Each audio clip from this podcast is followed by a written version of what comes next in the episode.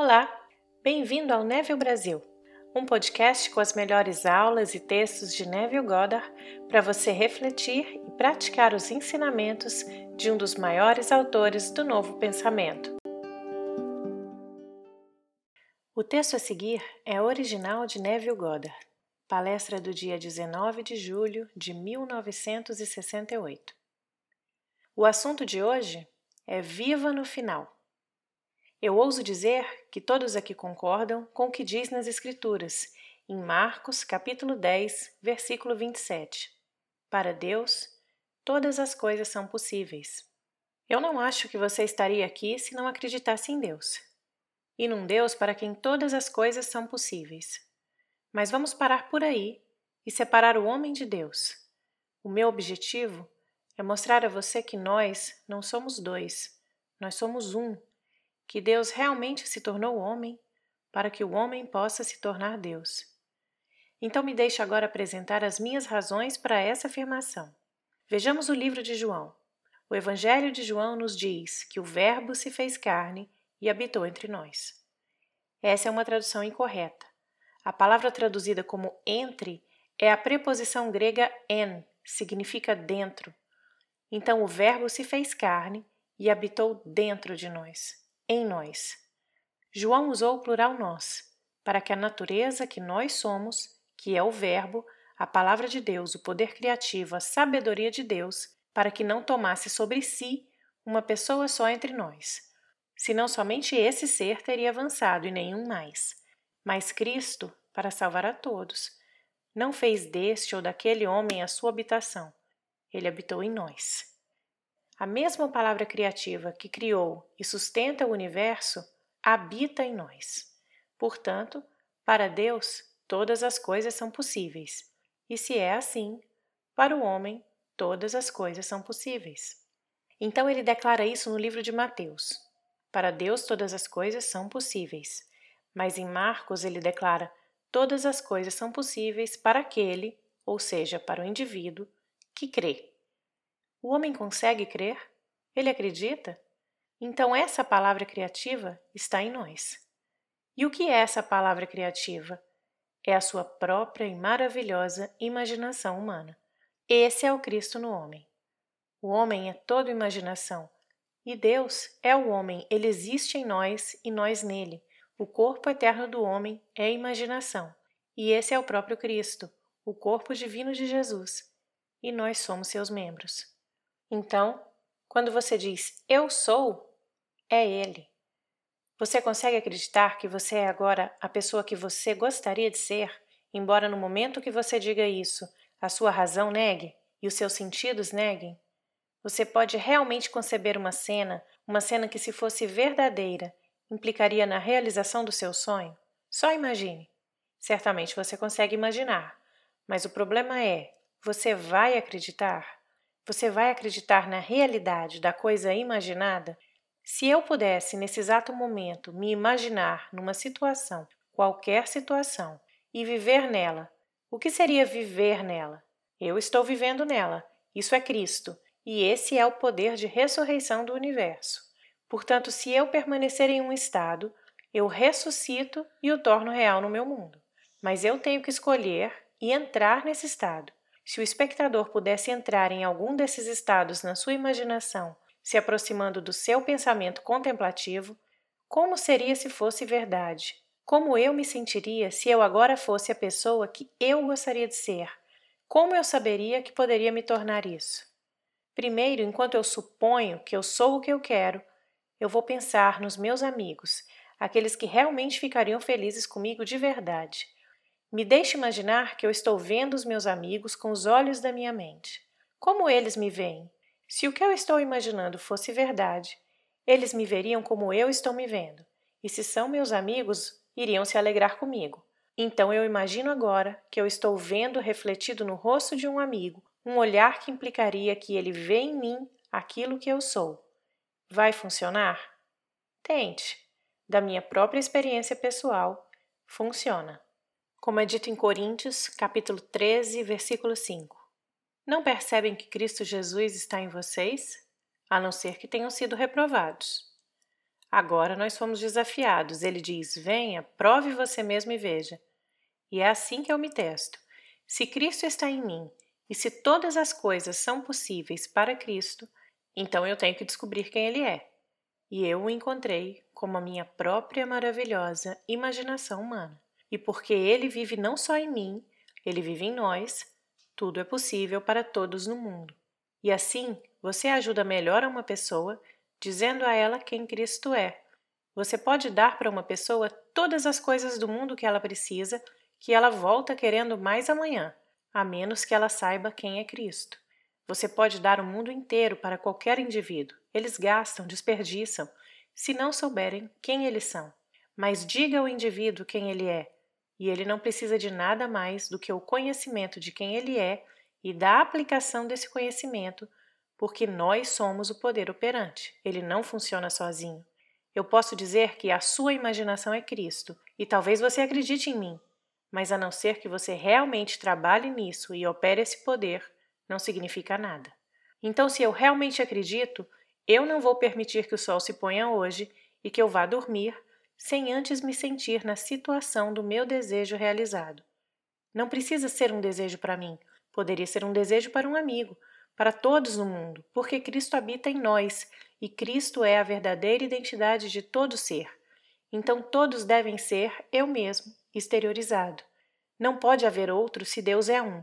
Portanto, eu digo a mim mesmo, na imagem do outro, o que eu faria se fosse você, e em vez de dar a ele o que ele precisa fisicamente, eu digo a ele como conseguir por si mesmo. Como você se sentiria se fosse agora a pessoa que você quer ser? Como você veria o mundo se as coisas fossem como você deseja que sejam? É isso que eu quero dizer com viver no final. Na verdade, eu tenho que saber exatamente o que eu gostaria de ser, e descobrindo isso em contraposição àquilo que eu pareço ser, eu ouso assumir que eu sou. E a minha suposição, embora falsa, se eu persisto nela, se torna realidade. Eu sei por experiência própria e sei que é uma lei. Portanto, se alguém não estiver se tornando a pessoa que gostaria de ser e me disser: Ah, uma vez eu imaginei e não funcionou, então o que você está fazendo agora que ainda não está imaginando? Se imaginar cria a realidade, o que é que você está imaginando? Porque se Cristo é o único poder criativo no universo e eu o identifico como a minha própria imaginação, então a minha imaginação está criando a realidade. Portanto, o que é que eu estou imaginando? Eu pego o jornal da manhã e sou alimentado com tudo aquilo com que eu não devo me deliciar, todos os horrores do mundo, todos os estados negativos do mundo. Depois de ler por uma hora, eu devo vomitar ou de alguma maneira estranha apagar, porque eu não posso passar a minha vida me alimentando de tamanho absurdo.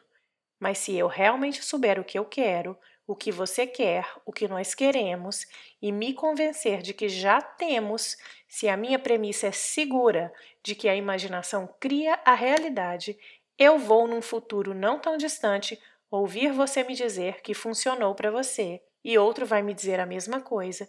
E eu, em troca, vou lhe dizer a mesma coisa, e passaremos a vida compartilhando essas maravilhosas notícias uns com os outros. Então eu digo: viva como se fosse verdade, só como se fosse verdade. Então voltemos à palavra. No princípio era o Verbo, e o Verbo estava com Deus, e o Verbo era Deus. Por ele todas as coisas foram feitas, e sem ele nada do que foi feito se fez. Não, nem mesmo as coisas desagradáveis, pois se todas as coisas foram feitas, ele deve ser responsável pelas coisas desagradáveis também. Eu crio a bênção, eu crio a maldição, mas agora eu devo escolher a vida. Escolha as coisas adoráveis, mas não diga que há outro Criador, pois se houver outro Criador, nós entramos em conflito. Então a minha própria imaginação pode tramar coisas desagradáveis se eu insistir nelas, ou coisas amáveis, mas não pode haver dois deuses, não pode haver dois criadores. Se eu posso encontrar esse criador e identificá-lo como a minha própria maravilhosa imaginação humana, então eu não posso passar a bola. Eu não posso me voltar e culpar a nada pelas coisas que estão acontecendo na minha vida. Eu sei que muitos de nós não estamos discernindo e que quando vemos a nossa própria colheita não a reconhecemos. Não conseguimos conceber que, de uma maneira estranha, permitimos que essas coisas fossem contempladas por nós mesmos, mas nós fizemos isso. Não poderia ter acontecido de outra maneira. Então, se eu acredito e aceito, então eu vou viver com isso até que eu saiba o que eu quero para qualquer um, e isso vale para tudo nesse mundo. Então, digamos que agora, nesse exato instante, você deseja felicidade no casamento. Você diz: ah, não há nenhuma pessoa que eu possa escolher no meu mundo, eu não conheço ninguém. Você não precisa conhecer ninguém. Tudo o que você precisa fazer é decidir dentro de si mesmo o que você deseja. Agora, o que você faria se fosse verdade? Você usaria um anel no dedo, que significaria que alguém colocou ele lá? Bom, então use um anel no dedo, não um anel físico. Imagine, como se alguém tivesse colocado ele ali. E durma sentindo que aquilo que você sente é real. Não diga tudo é imaginação. É lógico que é imaginação, porque toda imaginação é Cristo. Portanto, é tudo realidade. Então, quando você diz isso é só a minha imaginação, você está dizendo isso é só uma coisa chamada Cristo, quando você trata a imaginação dessa maneira. Existe alguma coisa nesse mundo que não foi primeiro imaginado? Cite uma coisa ou aponte para mim uma coisa nesse mundo que é agora considerada real e que não foi primeiro imaginada. O que agora está provado foi uma vez apenas imaginado. Todas as coisas foram feitas por ele, e ele é a sua própria e maravilhosa imaginação humana. Agora, hoje à noite, descubra exatamente o que você quer, não o que os outros acham que você devia querer. Não peça a permissão de ninguém. Você não precisa da permissão de ninguém, você só precisa da sua própria decisão. O que eu quero? Agora, como seria se fosse verdade? Pegue o clima e tente dar a esse clima toda a vivacidade sensorial de realidade, todos os tons de realidade, e depois vá dormir como se fosse verdade. E então aguarde o inevitável. E o inevitável é que você vai ressuscitar e realizar na tela do espaço. Então o mundo vai dizer que é real, e eles podem não acreditar em você. Não importa. Se você disser que aconteceu porque você simplesmente imaginou, não, eles vão apontar para uma série de eventos que levaram ao acontecimento e darão crédito a uma ponte de acidentes pela qual você caminhou em direção ao cumprimento do seu desejo. Eles vão apontar alguma coisa física e dizer que foi a causa. Não! A causa é invisível, pois a causa é Deus, e Deus é invisível aos olhos dos mortais. Quem sabe o que você está imaginando? Ninguém. Mas você pode se sentar e imaginar, e ninguém pode te impedir. Mas você consegue transformar em realidade o seu estado imaginado? Se você conseguir, então sim, uma ponte de incidentes vai aparecer no seu mundo e você vai passar por uma série de eventos que vão anteceder a realização daquilo que você imaginou. Você se imagina como sendo dono de um negócio maravilhoso. Então chega um dia em que um prédio está à venda e você não tem um centavo para comprar. E um estranho, não um total estranho, mas um homem, entra e pergunta a você de maneira amigável: Você vai comprar? E sabendo que você não tem um centavo, você diz a ele como diria um amigo: Com o quê? Então ele diz: Olha, eu tenho dinheiro. Tá lá parado no banco. E você diz: Mas eu não tenho como garantir que eu vou te pagar. E ele diz: Mas eu tenho visto você. Você é uma pessoa honesta, sua família é honesta. Eu acho que são. Você gostaria que eu comprasse esse prédio para você e que o meu advogado desse o lance? Você está disposto a aceitar, independente do preço? E você diz: Sim, eu aceito, mas eu não tenho como te dar garantia. Tudo o que eu preciso é da sua assinatura dizendo que você simplesmente vai pagar 6% do preço que for e depois reduzirá o valor principal por um período de 10 anos. Tá combinado? Tá combinado. Então assine aqui e vamos ver se eu consigo comprar o prédio. Naquele dia, você é o proprietário do edifício e você não tem um níquel quando se torna dono do prédio naquele dia. Você só tinha sua assinatura num pedaço de papel e ao final de 10 anos você paga ao homem todo o dinheiro. Enquanto isso, você continua o seu negócio e ele se multiplica e se multiplica. E isso foi no ano de 1922, 1924. Agora já estamos em 1968. Ele pagou 50 mil por esse prédio. E há três anos atrás, um banco comprou o prédio dele, um prédio velho, por 840 mil. E enquanto isso, a empresa se expandiu, tanto que hoje você não pode comprar essa empresa por menos de 15 milhões. E tudo foi feito na imaginação, por causa da imaginação que aconteceu antes da oferta daquele homem para comprar o prédio. porque aquele rapaz via o prédio e tinha na sua mente o pensamento de que os antigos proprietários haviam enganado seu pai, que o tiraram de uma parceria, uma sociedade pequena. E ele se guiou não para se vingar, mas para provar que ele realmente tinha algo dentro dele que poderia ser um sucesso, apesar daquela decepção. Então, todos os dias ele via naquela fachada não o nome dos outros sócios, mas o nome da sua própria família. E ele via na sua mente, porque se fosse verdade, isso ia significar que a família dele possuía aquele prédio. Ele fez isso todos os dias, duas vezes por dia, durante dois anos. Então aconteceu de repente, do nada, e tudo tornou-se possível. Eu sei do que eu estou falando porque eu sou membro dessa família. Eu estou falando da minha própria família. Isso não é boato. Eu sei disso. Meu segundo irmão Vitor. Foi na imaginação dele que toda essa coisa começou a florescer. E ele ainda trabalha, tudo através da imaginação.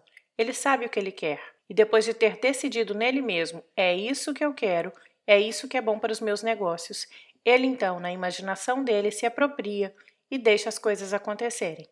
Portanto, quando você souber o que você deseja, permaneça fiel a essa suposição, e a suposição, embora no momento seja negada por todos os seus sentidos e pela sua razão, se você persistir nela, vai se tornar realidade. Então, se eu presumo que eu sou, eu não preciso ter evidências para apoiar esse pensamento. Eu sei que eu sou. E eu sou o quê? Bom, eu escolho. E tendo escolhido, eu dou forma, eu dou definição, eu permaneço naquele estado e ressuscito. E se forem necessários mil homens para ajudar no nascimento desse desejo, mil homens desempenharão esse papel. E eu não preciso sair e procurar por ninguém, assim como meu irmão não teve que sair e procurar por aquele homem. Tudo que eu preciso de você é a aceitação disso. Você vai acreditar? Você acredita que com Deus todas as coisas são possíveis? Você acredita que todas as coisas são possíveis para o homem? Você pode provar isso em um futuro não distante mas você é o poder operante. Não funciona por si só. Se você se atrever a assumir hoje que você tem um emprego melhor do que o que você possui agora, ou que você possui uma renda maior, mas você pode ser demitido amanhã. Não se preocupe. Ao refletir, você verá que foi necessário esse movimento para que se cumpra a sua suposição. Você pode ser demitido.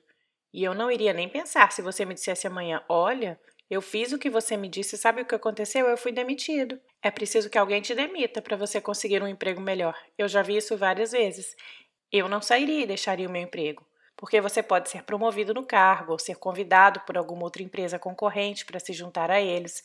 Eu não sei como isso acontece. Eu só sei que se você permanecer fiel à sua suposição, isso vai acontecer e você será promovido para realizar o estado que se atreveu a assumir que é seu. Eu poderia contar inúmeras histórias dessa natureza. Então, aqui eu digo: fique no final. O fim é onde começamos, pois se eu vi meu nome na marquise de um prédio, esse é o final da história. Eu não espero que um incidente aconteça no meu mundo para levar a outro movimento que leve ao fato que eu quero. Eu já vivo no final. Então, se eu for até o final, como seria se fosse verdade? Então você imagina o que deseja, Acredita que você já tem o que quer e veja como isso funciona no mundo. Então é sobre essa palavra da qual eu falo. E palavra, a propósito, sua verdadeira definição é significado. No começo havia significado para a coisa toda, e esse significado estava com Deus, e o próprio Deus era o significado. Esse é o propósito da vida: pegar a humanidade e elevá-la a Deus para que ela se torne Deus. Hoje à noite, você não precisa limitar isso a você. Escolha um amigo sem que ele saiba, sem o conhecimento desse amigo, e levante-o a Deus. Você tem um amigo que está desempregado? Então veja-o como um empregado remunerado. E não diga a ele só para você poder se gabar amanhã, não se gabe. Basta vê-lo bem remunerado. Um uso amoroso da imaginação, em nome de um amigo. Se você entrar num lugar sabendo que você não é bom, eles verão você exatamente dessa maneira. Mas se você assumir que as coisas são como você deseja que sejam, as pessoas verão você dessa maneira. Essa é a vida. Agora, que afirmação maior alguém pode fazer do que afirmar que é Deus? Você conhece alguma reivindicação maior no mundo do que um homem se identificar com Deus e andar como se fosse e não ter vergonha de admitir isso? Porque se a sua imaginação é Deus e ele imagina, então ele é Deus. E se ele imagina uma situação e ela acontece, então ele conhece o poder criativo de Deus, porque ele é um com Deus. Faça sua família se sentir importante por si só. Não precisa ter uma linhagem. Quem tem? Assuma a dignidade que é Deus. Essa é a sua verdadeira linhagem. É Deus. Então assuma. Insira tudo isso dentro do ambiente e faça com que seus filhos se sintam importantes. Eu não tenho linhagem alguma se você julgar pelos padrões intelectuais, financeiros ou essas coisas. Mas nós fizemos isso. Minha mãe incutiu isso em nós. Quando fazíamos algo que deixava ela envergonhada, ela nos dizia: Você se esqueceu que é um Godard?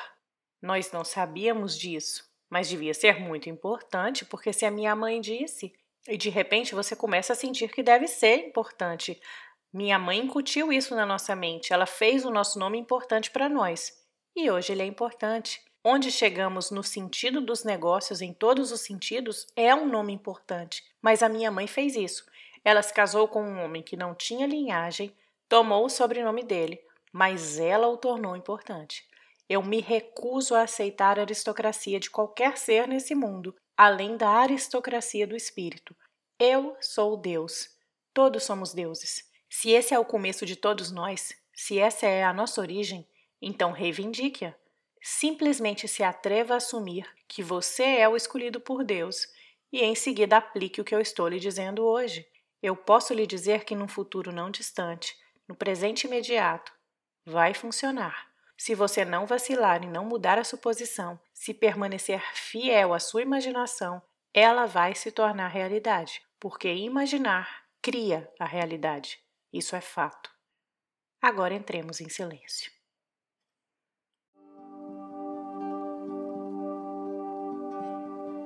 Você ouviu trechos traduzidos da palestra Live in the End de Neville Goddard. Obrigada por ouvir o nosso podcast. Para saber mais sobre Neville Goddard e sobre este podcast, acesse www.neville.com.br. Se puder ou desejar apoiar o nosso podcast, acesse www.padrim.com.br barra Brasil. Até a próxima!